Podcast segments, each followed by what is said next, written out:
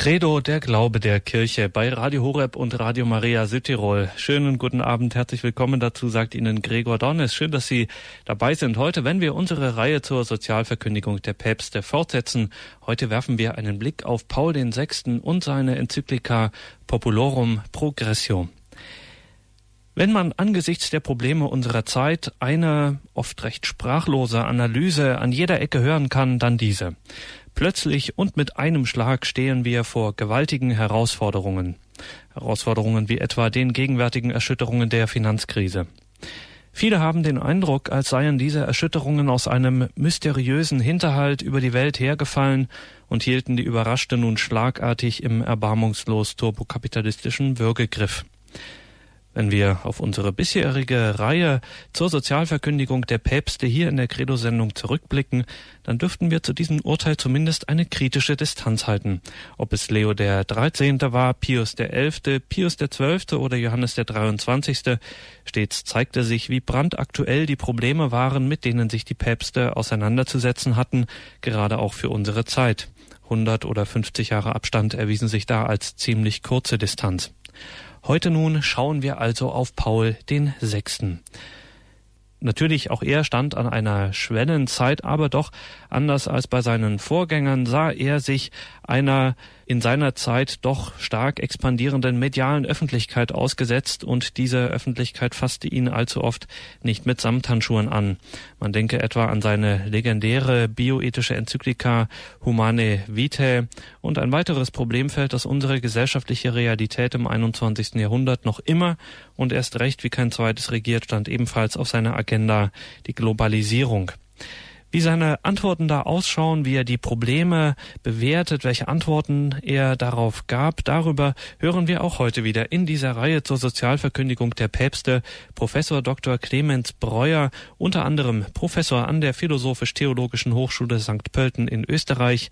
Er lehrt am Regensburger spätberufenen Seminar Studium Rudolfinum und arbeitet beim Bildungswerk in Köln. Dort in Köln ist er uns nun telefonisch zugeschaltet. Grüß Gott und guten Abend nach Köln, Professor. Professor Breuer. Grüß Gott, Herr Dornes. Heute setzen wir also fort in dieser Reihe. Wir hören Sie zu Paul VI. und seiner Enzyklika Populorum Progressio. Herzlichen Dank schon hier, dass Sie sich wieder die Zeit nehmen in dieser Stunde für die Credo-Sendung und die Hörerinnen und Hörer von Radio Horeb und Radio Maria in Südtirol. Paul VI. und seine Enzyklika Populorum Progressio. Wir hören Professor Clemens Breuer. Liebe Hörerinnen und Hörer, im Sommer 1963 versammelten sich über 80 Kardinäle zum Konklave in Rom. Im fünften Wahlgang im, am 21. Juni wählten sie Giovanni Battista Montini zum neuen Papst. Er nannte sich Paul VI. und sein Wahlspruch lautete In nomine Domini, im Namen des Herrn. Herr Dornis hat es schon gerade auch kurz angesprochen. Es war eine Zeit, die 60er Jahre, eine Umbruchszeit. Und in dieser bewegenden Zeit, die mit vielen technischen Neuerungen verbunden war, wurde dieser Papst gewählt. Der neue Papst war 65 Jahre alt. Nach der Priesterweihe im Jahr 1920 und dem Abschluss seiner Doktorarbeit im kanonischen Recht arbeitete er drei Jahre später, 1923, in der Nunziatur in Warschau und ein Jahr später in, trat er in das päpstliche Staatssekretariat ein. Dort gehörte er zu den Männern der Kurie, die den geistigen Widerstand gegen den Faschismus sehr pflegten, der damals ja sehr ausgeprägt war. Diese entschieden antifaschistische Haltung hat er stets beibehalten. Vielleicht zunächst noch einige Angaben zu seinem Leben vor seiner Papstwahl. Im November 1954 ernannte der Papst Pius XII. Montini zum Erzbischof von Mailand, der größten Diözese Italiens. Der Erzbischof von Mailand gilt auch als Sprecher des italienischen Episkopates. Sein besonderes Anliegen war es, dass er sich um eine zeitgemäße Reform der Seelsorge bemühte, um eine liturgische Erneuerung und den Bau neuer Kirchen. Weit über 70 Kirchen hat er in seiner Zeit als Erzbischof von Mailand konsekriert, neu eingeweiht und etliche waren noch im Bau, als er zum Papst gewählt wurde. Am Zweiten Vatikanischen Konzil nahm der Mailänder Erzbischof als Mitglied der Kommission für die außerordentlichen Angelegenheiten intensiv teil. Es war ihm bereits damals ein Anliegen, in den Dialog mit den Vertretern der modernen Welt zu treten und forderte sie auf, die direkte Begegnung mit den Menschen und jeder Gruppe, den Gläubigen und den Fernstehenden. Wenige Tage bereits nachdem er zum Papst gewählt wurde, das Konzil wurde ja unterbrochen nach dem Tod von Johannes dem 23. Wenige Tage nach seiner Wahl beschloss er, das Konzil fortzuführen mit einer zweiten Sitzungsperiode, die für den September des Jahres seiner Wahl 1963 festgelegt wurde. Und dies war auch eines seiner wichtigsten Ziele seines Pontifikates, das Zweite Vatikanische Konzil weiterzuführen.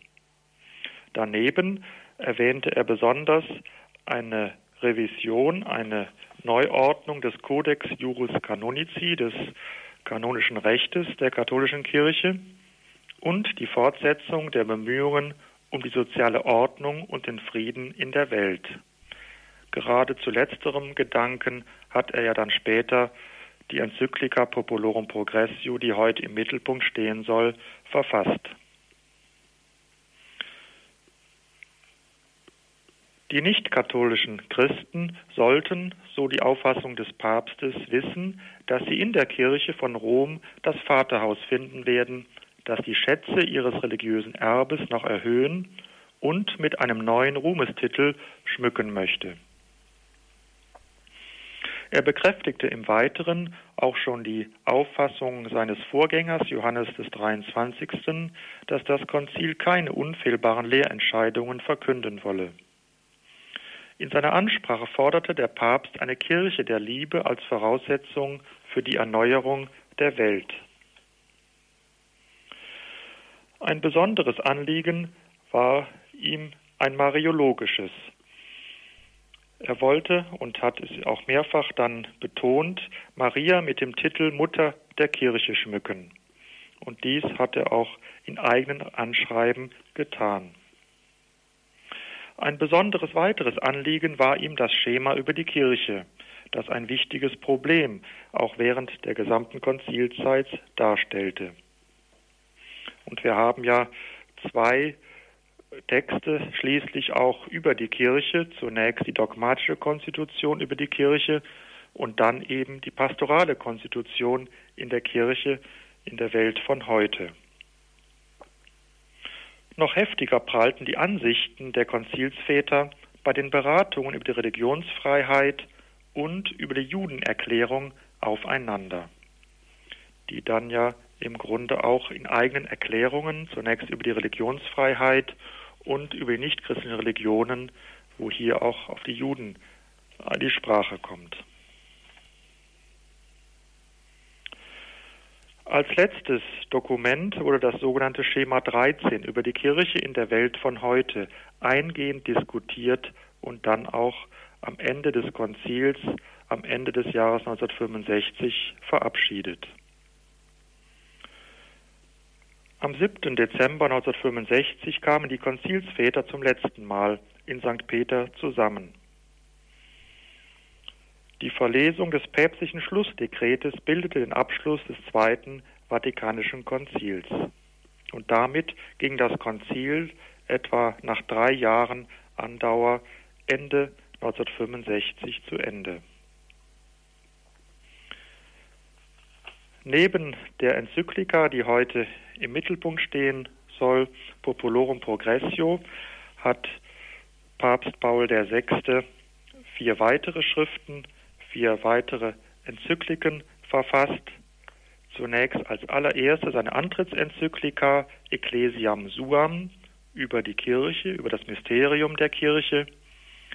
Im Weiteren die, das päpstliche Rundschreiben Mysterium Fidei, das Geheimnis des Glaubens. Als drittes Schreiben die Enzyklika Sacerdotalis Celibatus über die priesterliche Ehelosigkeit. Als vierte schließlich Populorum Progressio im Jahr 1967 und ein Jahr später, 1968, die Enzyklika Humane Vitae.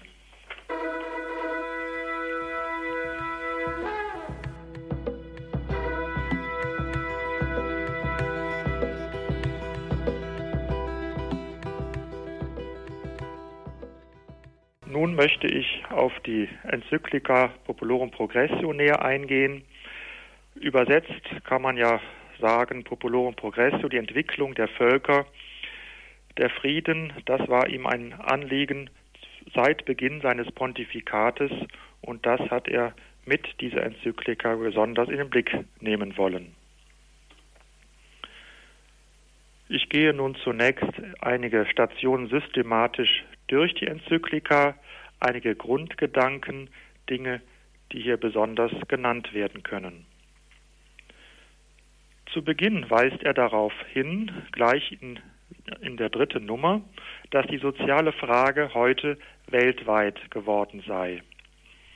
Die soziale Frage war ja auch der Auslöser für die erste Enzyklika Leos des 13. Rerum Novarum und hier nun sagt der Papst viele Jahrzehnte später, dass die soziale Frage weiterhin dringend ist und im Mittelpunkt stehen muss der Soziallehre der Kirche, aber im Grunde heute eine weltweite Dimension angenommen hat. Es ist hier also schon die Globalisierung vorweggenommen, die im Grunde die Vernetzung, die Zusammenarbeit bzw. das Zusammenwachsen der Menschen, die Abhängigkeit wurde im Grunde in den 60er Jahren in einem hohen Maße vorangetrieben. Der Papst schreibt weiter, Schließlich ergab sich gegen Ende des Zweiten Vatikanischen Konzils für uns durch Gottes Fügung die Gelegenheit, uns an die Generalversammlung der Vereinten Nationen zu wenden. Er weist hier auf seine Rede hin, die er im Oktober 1965 vor der UNO, der Organisation der Vereinten Nationen, hielt. Er tat dies aus Anlass des 20. Jahrestages der Gründung der UNO, die 1945 gegründet wurde. Und er war der erste Papst überhaupt, der seit dieser Gründung vor der UNO gesprochen hat. Nach ihm nur vielleicht als kleine Einfügung noch haben zwei weitere Päpste auch vor der UNO gesprochen. Zweimal war dies Johannes Paul II. 1979 und 1995 und 2008 auch Papst Benedikt XVI.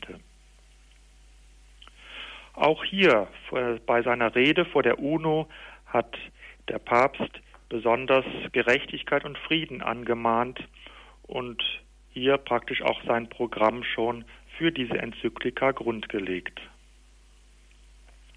Als Grundproblem benennt der Papst in seiner Enzyklika das Freisein von Elend, die Sicherung des Lebensunterhaltes, Gesundheit, feste Beschäftigung, Schutz vor Situationen, die seine Würde als Mensch verletzen, ständig wachsende Leistungsfähigkeit, bessere Bildung, mit einem Wort das Problem ist mehr arbeiten, mehr lernen, mehr besitzen, um mehr zu gelten.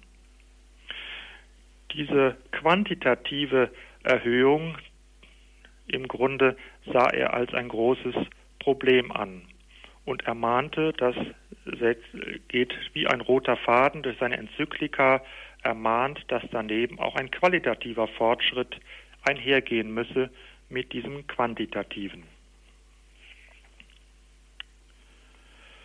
Er schreibt, Johannes äh, Paul VI., man kann sicherlich manche Übelstände eines sogenannten Kolonialismus und seine Folgen nicht leugnen. Trotzdem darf man auch die Tüchtigkeit und das Werk mancher Kolonisatoren rühmend erwähnen, die so manchem bettelarmen Land ihr Wissen und ihr Können zur Verfügung gestellt und gesegnete Früchte ihres Wirkens hinterlassen haben. Also er sieht es differenzierter, die Kolonisation im Grunde, dass es nicht nur ein Aufoktroyieren war einer fremden Kultur, sondern im Grunde auch damit viel Gutes verbunden war. Ein Wissen, ein Mitleben der Menschen und man das im Grunde nicht einfach nur negativ sehen könne. Gleichzeitig aber, so sagt der Papst, haben die sozialen Konflikte weltweites Ausmaß angenommen.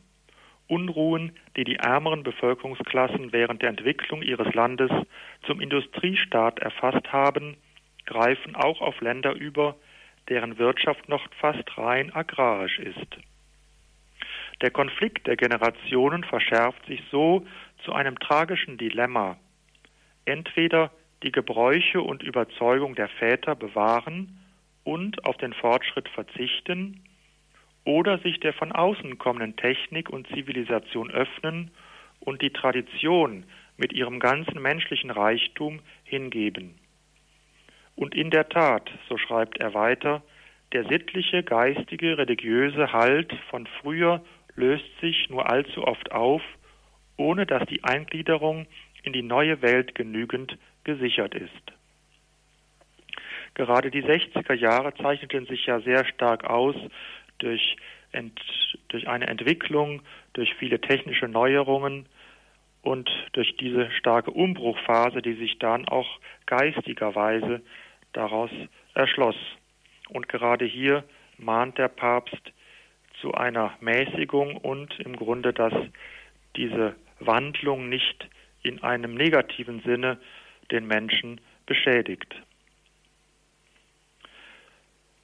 Etwas weiter schreibt der Papst, gegründet, um schon auf dieser Erde das Himmelreich aufzurichten, nicht um irdische Macht zu erringen, bezeugt sie ohne Zweideutigkeit, dass die beiden Bereiche voneinander verschieden sind, dass beide, die kirchliche und die staatliche Gewalt, die höchste ist in ihrer Ordnung.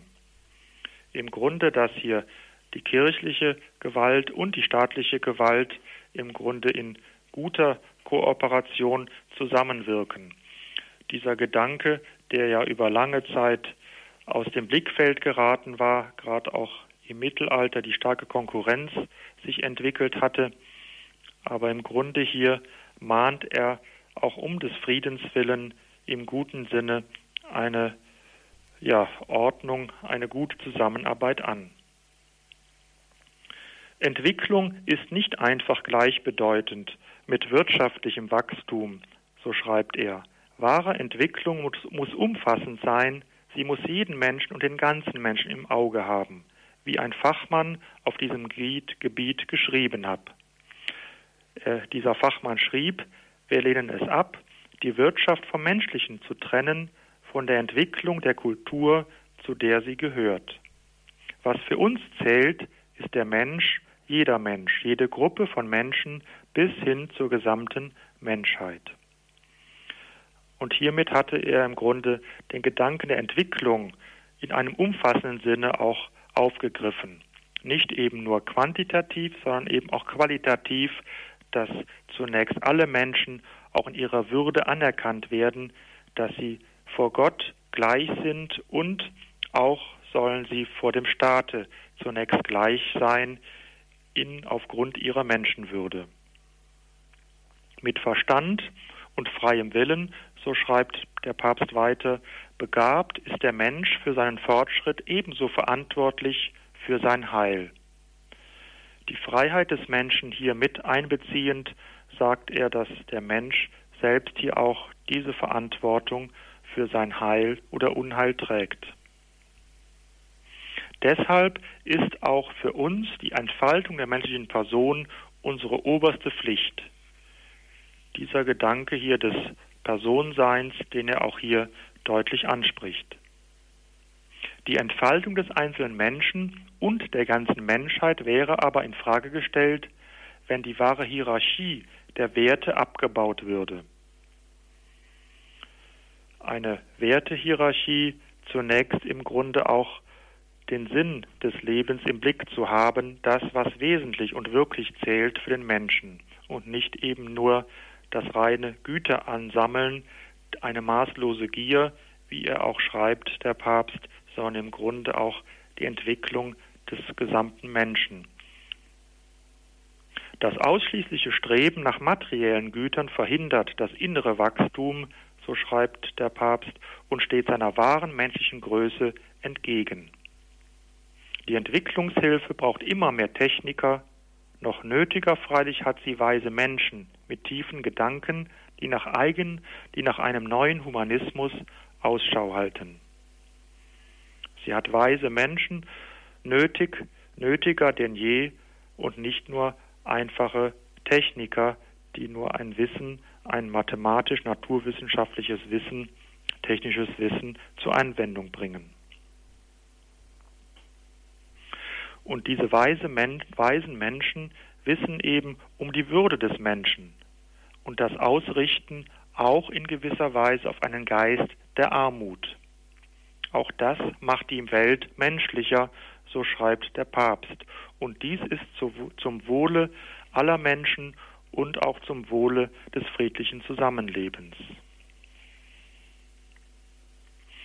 Er weist im Weiteren auf den heiligen Ambrosius hin, den Kirchenvater, der geschrieben hat, es ist nicht dein Gut, mit dem du dich gegen den Armen großzügig erweist. Du bist, du gibst ihm nur zurück, was ihm gehört. Denn du hast dir nur herausgenommen, was zu gemeinsamer Nutzung gegeben ist. Die Erde ist für alle da, nicht nur für die Reichen.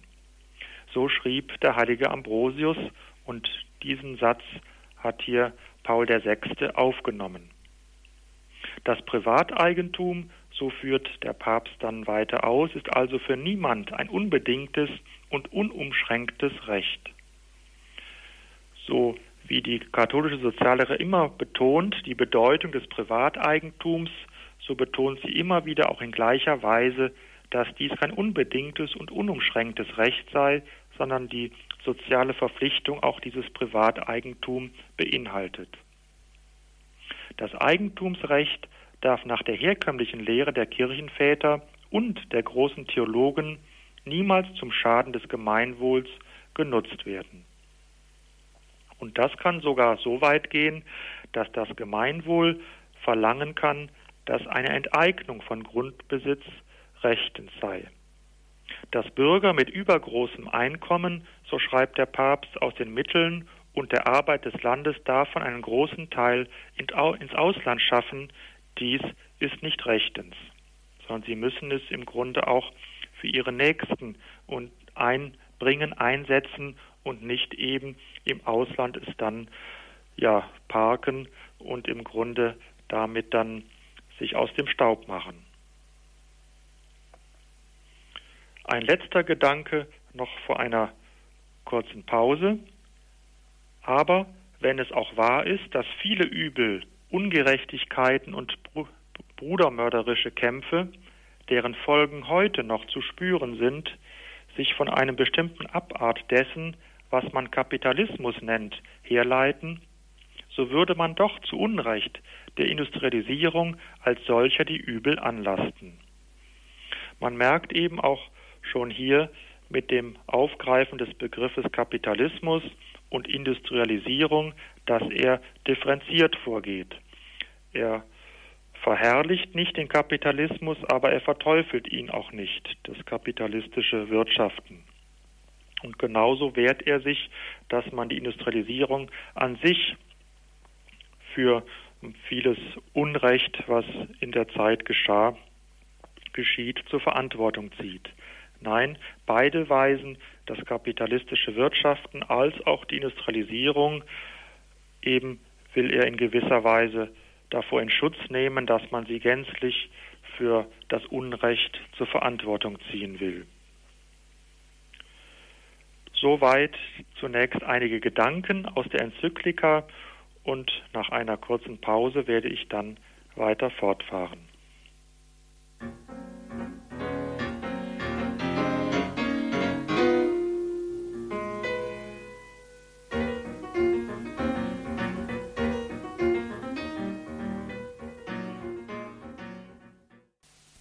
Credo, der Glaube der Kirche bei Radio Horeb und Radio Maria in Südtirol. Wir hören Professor Clemens Breuer. Er spricht in seiner Reihe zur Sozialverkündigung der Päpste heute über Paul VI. und seine Enzyklika Populorum Progressio. In dieser Enzyklika durften wir bereits einen ersten Blick werfen auf den ersten Teil, im ersten Teil dieser Enzyklika, in der Paul VI. die Probleme seiner Zeit analysiert, insbesondere mit dem Blick auf die weltweite Entwicklung, auf die Wirtschaft, wie sie sich im weltweiten Maßstab auswirkt, auf Fragen, wie gesagt, der Entwicklung, welche Rolle auch die Kirche dabei spielt, Entwicklungshilfe, was die Industrialisierung mit sich bringt und eben auch Fragen des Eigentums, der gerechten Verteilung, all diese Dinge problematisiert. Paul VI. zunächst in einem Aufriss, in einer Analyse der Zeit und wie er da fortfährt, darüber hören wir, wie gesagt, jetzt weiter Professor Clemens Breuer. Sehr verehrte Hörerinnen und Hörer, ich endete soeben mit einem Zitat auch vom heiligen Ambrosius über die Verpflichtung der Reichen, den Ärmeren beizustehen. Und das konkretisiert der Papst mit einem weiteren Satz, in dem er sagt, man darf es nicht darauf ankommen lassen, dass der Reichtum der Reichen und die Stärke der Starken noch größer werden, während man das Elend der Völker verewigt und die Knechtschaft der Unterdrückten noch härter werden lässt. Er fordert also direkt auch die Staaten auf, tätig zu werden, um diese größer werdende Spanne zwischen Reichen und Armen, zwischen Reichtum und Armut zu verkleinern, zu verringern. Denn gerade das kann und die Erfahrung zeigt das auch vielfach dann der Auslöser werden für Unfrieden, für Kriege. Und bis heute leben wir ja, erleben wir genau dieses, dass diese großen Unterschiede eben zu Unruhen führen können.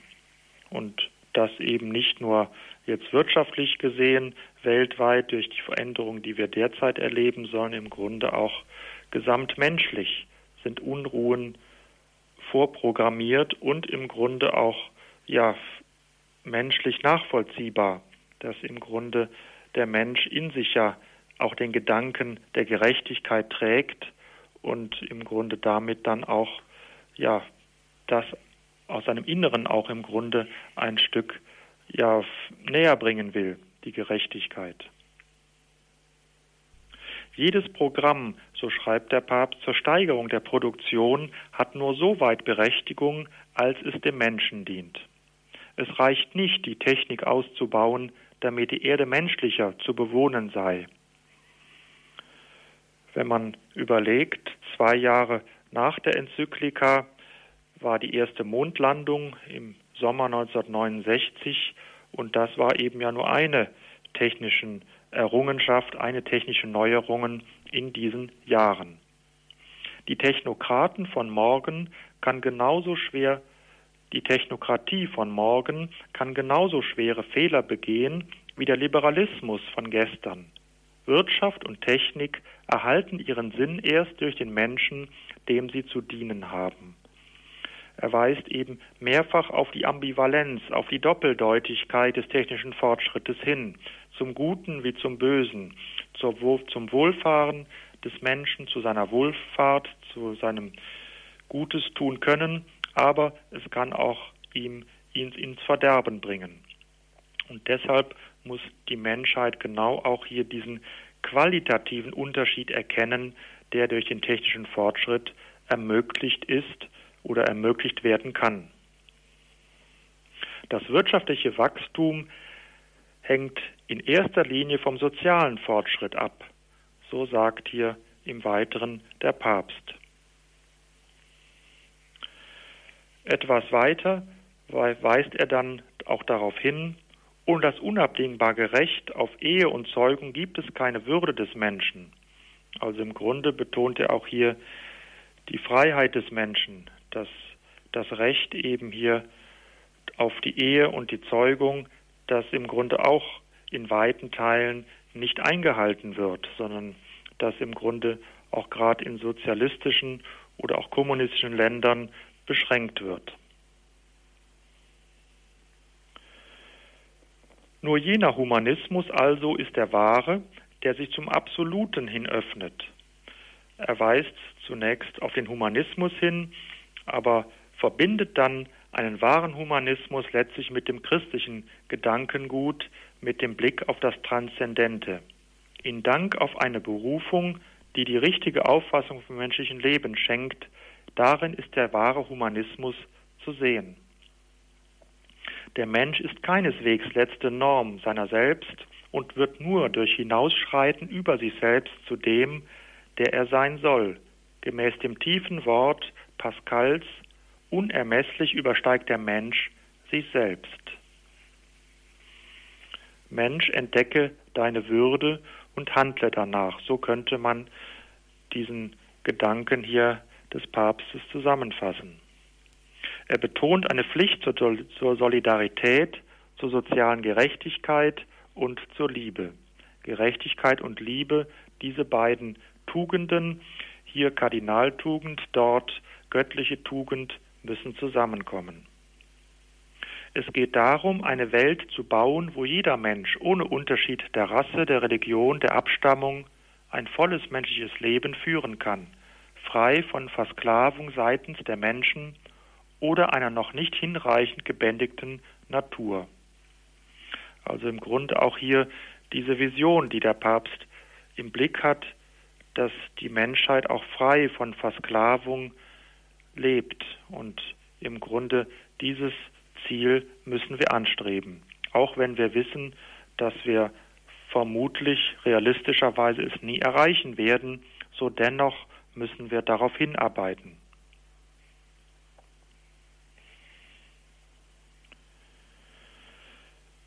Im Weiteren schreibt er, ein Programm übersteigt die Gesichtspunkte des rein wirtschaftlichen Wachstums und des sozialen Fortschritts. Es gibt dem Werk, das getan werden soll, Bedeutung und Gewicht. Und indem es um eine Verbesserung der Ordnung in der Welt bemüht ist, verleiht es dem Menschen selbst ein höheres Maß an Würde und an Kraft.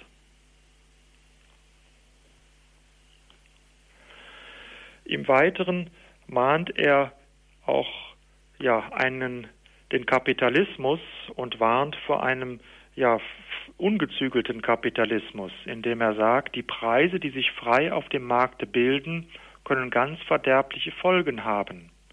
Die Spielregel des freien Handels kann also für sich alleine in internationalen Beziehungen nicht regieren. Also allein das freie Spiel der Kräfte im wirtschaftlichen Bereich, das ist zu wenig.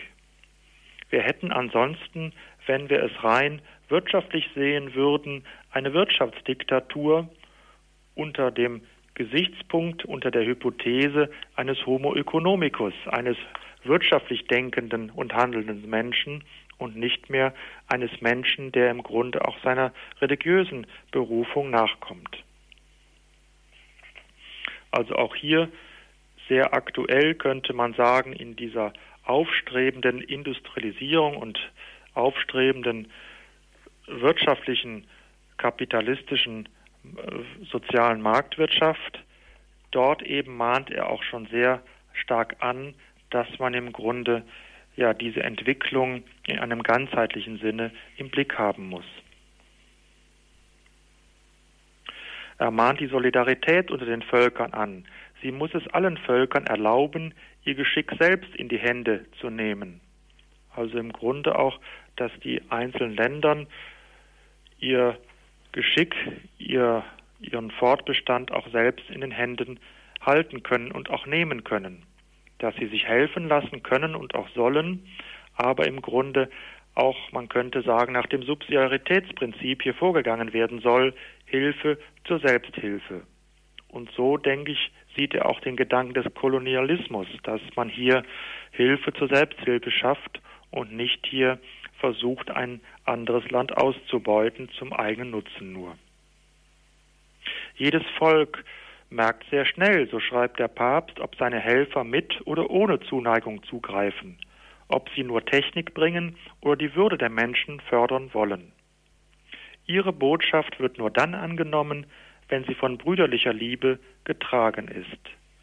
diese selbstlose Liebe, die auch hier im Blick sein muss, die eben ist hier deutlich zu erkennen.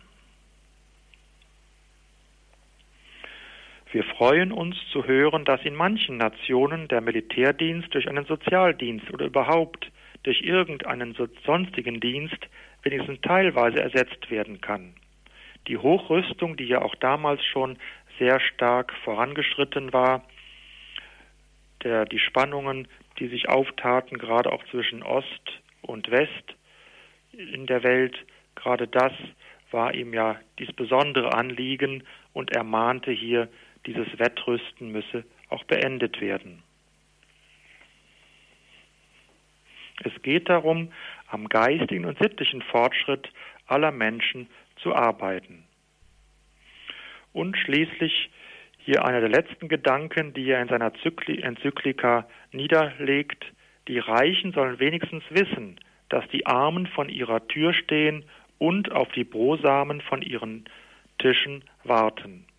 Also auch immer hier zu Beginn die soziale Frage und am Ende hier auch diese Mahnung, dass diese Brüderlichkeit, diese Zusammengehörigkeit aller Menschen, ob reich oder arm, im Blick sein muss. Ohne diese, dieses Zuordnen der Menschen zueinander, dieses im guten Sinne auch beistehen, kann es auf Dauer keinen wahren Frieden geben. Das war die Grundbotschaft hier dieser Enzyklika und es war sicherlich auch mit einem zentralen Gedanken, die er in dieser, ja, in seinem Pontifikat niederlegen wollte.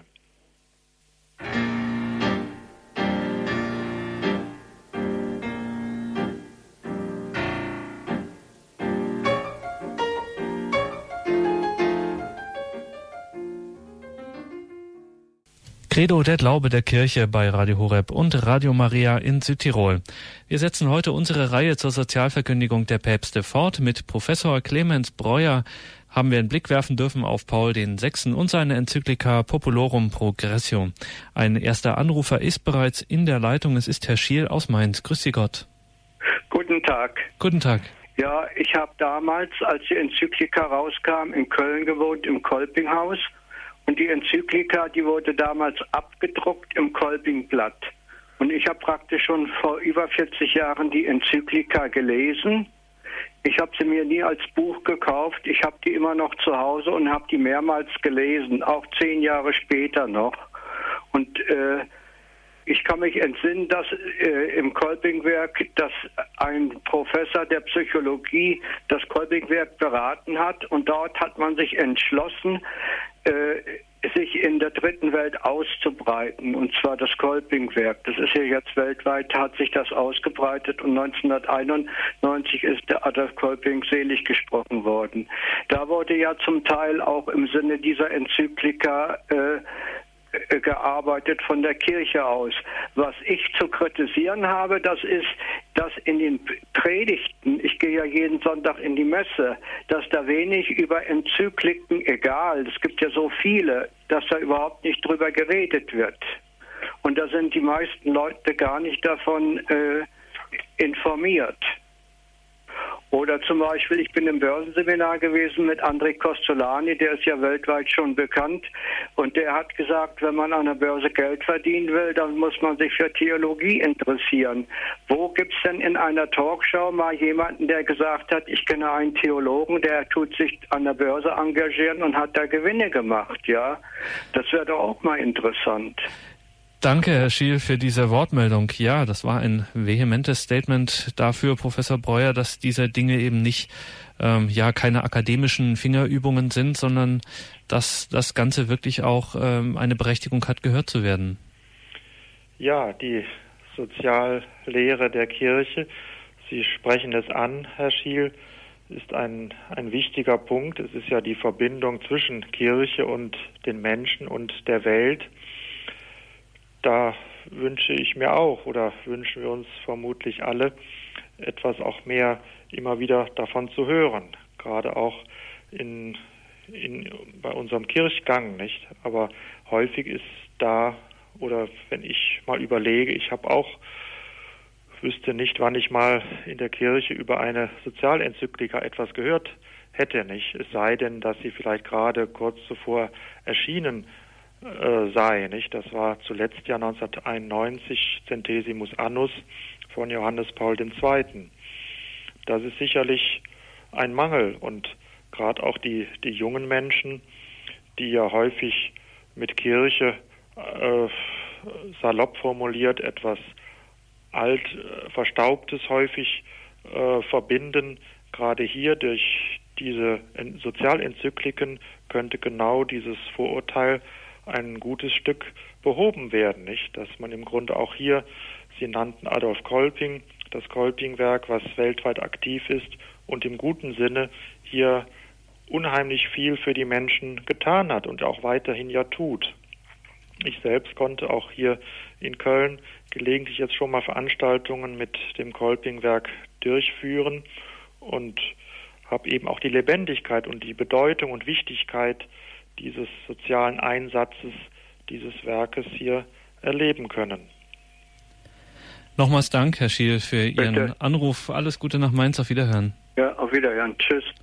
Ein Anrufer, der nicht auf Sendung wollte, Herr Gatz aus Rösrath bei Köln, also ganz in Ihrer Nähe, Professor Breuer, rief an und stellte die Frage, die wir durchaus auch schon einmal äh, immer wieder und auch mal nebenbei gestreift haben in unserer Reihe zur Sozialverkündigung der Päpste ein Problem, das immer wieder auftaucht bei der katholischen Soziallehre, nämlich die Frage, ob nicht die Formulierungen und die Forderungen, die Lösungsvorschläge nicht doch ein wenig zu sehr an einem idealen Menschenbild äh, entlang gebaut sind. Das heißt, dass man einfach zu viel Vertrauen, ein zu positives Menschenbild habe ähm, und zu viel Vertrauen darin, dass es dem Menschen dann schon irgendwie äh, gelingt, äh, solche Zustände herzustellen, wie sie die Soziallehre der Kirche möchte, wünscht, wie sie es äh, formuliert. Was machen wir mit dem Problem? Ja, ich hatte es ja auch in meinem äh, Referat angesprochen, am Beispiel der Versklavung, nicht, was Paul VI. nannte dass er im Blick hat oder sich wünscht, dass genau dieses Problem doch aus der Welt zu schaffen sei, obwohl wir natürlich genau wissen, dass wir es, es in Gänze nie schaffen werden und sogar viele Rückschritte immer wieder kommen. Es, ich habe vor kurzem einen Artikel in der Hand gehabt, auf dem gleich im Titel äh, stand, nie gab es so viele versklavte Menschen wie heute, nicht? Menschen, die abhängig sind von anderen Menschen, sei es auch vielleicht nur beruflich, aber sei es eben auch existenziell in einer umfassenden Weise. Aber dennoch dürfen wir doch, obwohl wir wissen, dass wir vieles nicht erreichen, dürfen wir nicht das Ziel vor Augen äh, verlieren, was wir im Grunde doch mit den zehn Geboten und eben auch mit den Prinzipien Solidarität, Subsidiarität und Personalität im Blick haben. Und mit dieser Spannung zwischen dem, was wir realistisch je nachdem nur erreichen und dem, was wir als Ideal, als Ziel vor Augen haben, mit dieser Spannung müssen wir im Grunde äh, leben. Wir sollen versuchen, diese Spanne, diese Schere zu verkleinern, diesen Abstand. Aber nur wenn wir auch das Ideal vor Augen haben, können wir wissen, wo unser Weg ist, wohin wir gehen sollen. Und ich denke, äh, dass es von daher auch immer gerechtfertigt ist, dass der Papst äh, und dass die Päpste dieses positive Menschenbild herausstellen, aber auch das Ideal, das es eben zu erreichen gilt. Und wir sollen uns natürlich auch nicht davon abhalten lassen oder entmutigen lassen, wenn wir das Ideal auch nicht erreichen. Aber mit den großen Grundforderungen, die ja auch die zehn Gebote stellen, das denke ich, obwohl wir da ja auch immer wieder hinterbleiben, nicht? Deshalb, dass wir auch immer wieder zur Versöhnung gehen können, die Beichte empfangen können. Gerade diese Spannung, davon lebt das Christentum und im Grunde ist genau das, das Gottesreich ist angebrochen, aber es ist noch nicht erfüllt. Und diese Hoffnung, denke ich, muss der Mensch auch haben im letzten, nicht? Wir sagen ja zu Recht, dass wir seit spätestens seit dem Zweiten Vatikanischen Konzil äh, nicht mehr ein, eine drohende Kirche im Blick haben, sondern eine eine freudige Kirche, Menschen, die eben auch aus Freude zum Glauben gewonnen werden sollen. Und ich denke, das ist auch das eigentlich Wichtige und Zentrale, dass Menschen eben aus dem Positiven heraus sich dann auch frei entscheiden, diesen Glauben anzunehmen und auch zu bewahren. Und nun muss man natürlich auch dazu sagen, dass wir Katholiken ja ohnehin ein sehr positives Menschenbild in der Hinsicht haben, dass wir sagen, bei allen wirklich äh, enormen Schwächen und Schwächen ist ja oftmals, wenn man unser unser äh, tägliches Handeln betrachtet, ein kleiner Euphemismus auch, aber trotzdem, dass trotz unserer Schwächen wir die Fähigkeit zum Guten immer bewahren und das immer äh, in uns bleibt, sei es in der Stimme des Gewissens auf einer ganz natürlichen Ebene oder dann eben in der Dimension des Glaubens, äh, in der Gnade, die uns zuteil wird. Genau, ja, das ist, Sie sagten es, die Stimme des Gewissens, die im Grunde auch nicht die man nicht ausschalten kann, nicht? Das mhm. im Grunde auch, es kann zwar irregeleitet sein, je nachdem äh, selbst verschuldet, aber es kann auch unverschuldet sein, aber das Gewissen kann im letzten nicht nicht übergangen werden. Und das ist letztlich auch der Trost für alle Menschen und für uns Menschen, dass wir da im Grunde auch ja, Halt finden.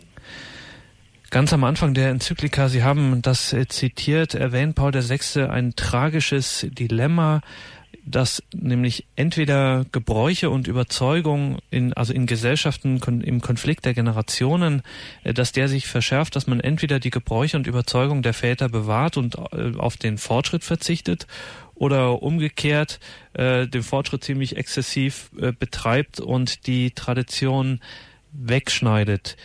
Da könnte man ja fast sagen, hier ist etwas äh, Wirtschaftsethik äh, geworden, was eigentlich ein katholisches Urprinzip eigentlich zu sein scheint, äh, dass man nämlich voranschreitet in der Gegenwart auf die Zukunft hin und trotzdem irgendwie mit der Vergangenheit ähm, harmonisch bleibt.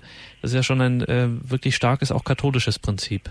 Ja, genau, dieses ja, sowohl als auch, nicht dieses et et lateinisch formuliert, das kann sicherlich auch gerade für die 60er Jahre gelten, nicht? Diese große Umbruchphase und was ja auch die Bewährungsprobe war für das Zweite Vatikanische Konzil, dass sie Veränderungen äh, herbeiführen wollte und auch im guten Sinne musste, aber dass sie den Kern, die Tradition, die im guten Sinne auch überliefernswert ist und war, dass das auf jeden Fall erhalten bleibt.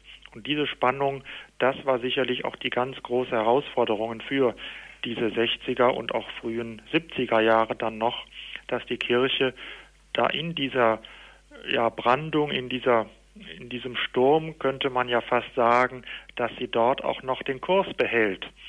Und das war diese ganz große Herausforderung im Grunde äh, für Paul VI da die Auffassungen so auch gegensätzlich waren, nicht nur Kirche und Welt, sondern auch innerhalb der Kirche, nicht? Das war ja im Grunde auch dieses große Markenzeichen der damaligen Zeit, dass die innerkirchlichen Auseinandersetzungen sehr, sehr groß waren, dass da der Papst mit fast schon übermenschlichen Kräften äh, im guten Sinne versucht hat, da im, die Balance zu halten, den Kurs zu halten.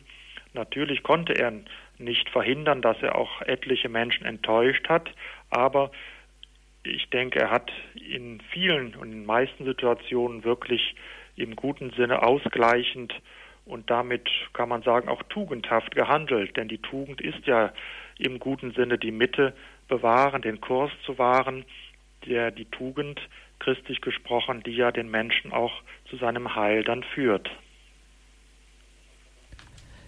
Der Papst hatte ja auch den heiligen Ambrosius, den Kirchenvater Ambrosius erwähnt mit diesem schönen Zitat, es ist nicht dein Gut, mit dem du dich gegen den Armen großzügig äh, erweist, sondern du gibst ihm nur zurück, was ihm gehört. Denn du hast dir herausgenommen, was zu gemeinsamer Nutzung gegeben ist. Die Erde ist für alle da, nicht nur für die Reichen ist das gerade auch in unserer Zeit ja doch mehr als bedenkenswert. Also dieses Prinzip der katholischen Soziallehrer Eigentum verpflichtet. Es darf nicht zum Schaden des Gemeinwohls eingesetzt werden. Es ist jeder Mensch hat ein unbedingtes Recht auf Eigentum, das gehört zum Menschsein dazu, aber der Mensch in seiner sozialen Natur hat natürlich immer auch eine Verpflichtung, die auf die Gesellschaft hingeht, sein Eigentum ja nicht zum Schaden zumindest des Gemeinwohles einzusetzen. Ja, es ist auf jeden Fall ein zeitloser Gedanke, der hier angesprochen wird vom heiligen Ambrosius, nicht in dieser frühen Zeit der Kirche. Und egal, wie weit auch die Gesellschaft wirtschaftlich fortgeschritten ist oder rückschrittlich ist oder wie man es auch vielleicht formulieren mag, ist es ja immer ein Vergleich auch, ob man fortschrittlich ist oder nicht. Von daher sind das ja sehr relative Begriffe, fortschrittlich zu sein.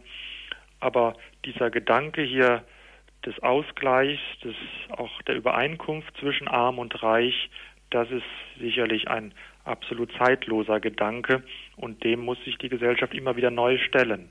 Und in der heutigen Zeit, dazu braucht man ja nicht viel zu sagen, kann man sicherlich sagen, dass Habgier und ja übersteigertes Selbstbewusstsein sicherlich auch mit zu dieser Krise geführt haben, die ja mit einem ungewissen Ausgang ja wirklich immer auch noch weiter geht. Und von daher gibt es überhaupt keine Alternative dazu, dass hier ein unter dem Gedanken der sozialen Gerechtigkeit, unter diesen beiden Begriffen Sozial und Gerechtigkeit, dass wir da einen Ausgleich suchen. Man kann natürlich auch sagen, Gerechtigkeit ist auch ein, ein utopischer Begriff, weil wir auch wissen, dass es nie 100 Prozent gerecht zugehen wird unter uns Menschen. Aber dennoch müssen wir gerade diese Tugend auch zentral im Blick haben. Das staatliche Recht hat diese, diese Grundtugend im Blick, die Gerechtigkeit. Und umso mehr muss dies auch hier die Kirche im Blick haben und darf das nicht eben, wie manche Soziologen, ins rein utopische verweisen. Ich las vor kurzem eine Schrift eines Soziologen, der im Grunde den Gedanken der sozialen Gerechtigkeit völlig verwarf und nur noch rein pragmatisch meinte, wir müssen einfach nur so versuchen, friedlich irgendwie zusammenzuleben. Aber dass von dieser Grundidee und dem letzten auch vom Ausgleich dessen, was, was gemeint ist mit Gerechtigkeit, im letzten um des Himmelreiches willen auch, nicht? Im letzten kann man auch die Gerechtigkeit dann auch nur erklären, wenn man sie in diesem ja, religiösen Sinne versteht. Denn rein innerweltlich könnte man letztlich dann, wenn man nur rein innerweltlich argumentiert, könnte man kaum äh, etwas dagegen sagen, wenn jemand auch nur rein egoistisch dann äh, vorgeht und sagt, was mein Nächster tut, wie es dem geht, das interessiert mich nicht, denn wenn jeder an sich denkt, ist ja je nachdem allen geholfen.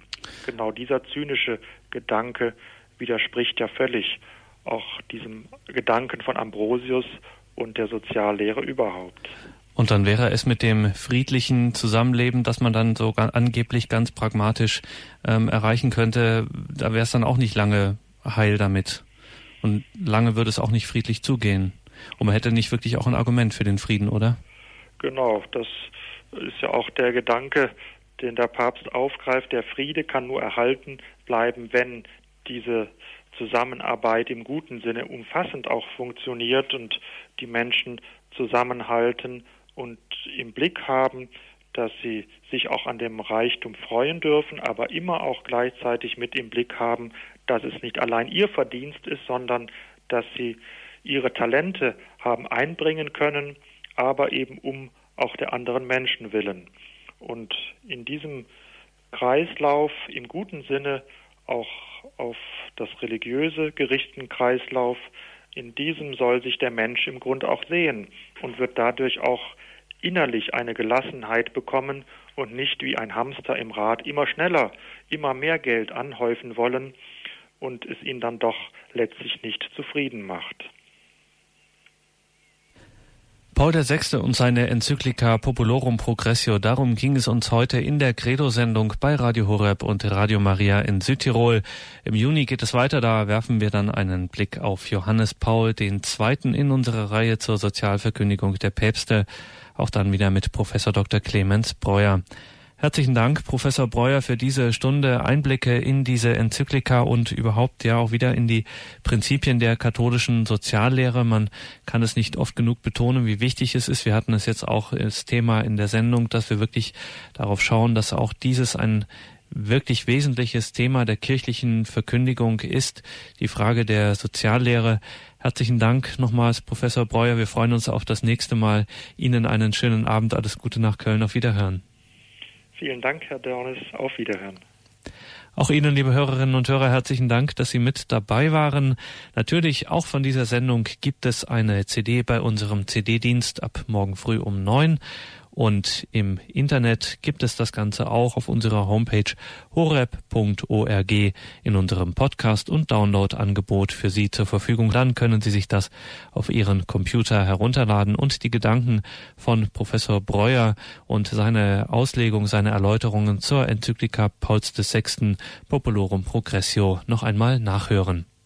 Alles Gute für Sie, einen gesegneten Abend Ihnen, Ihr Gregor Dornis.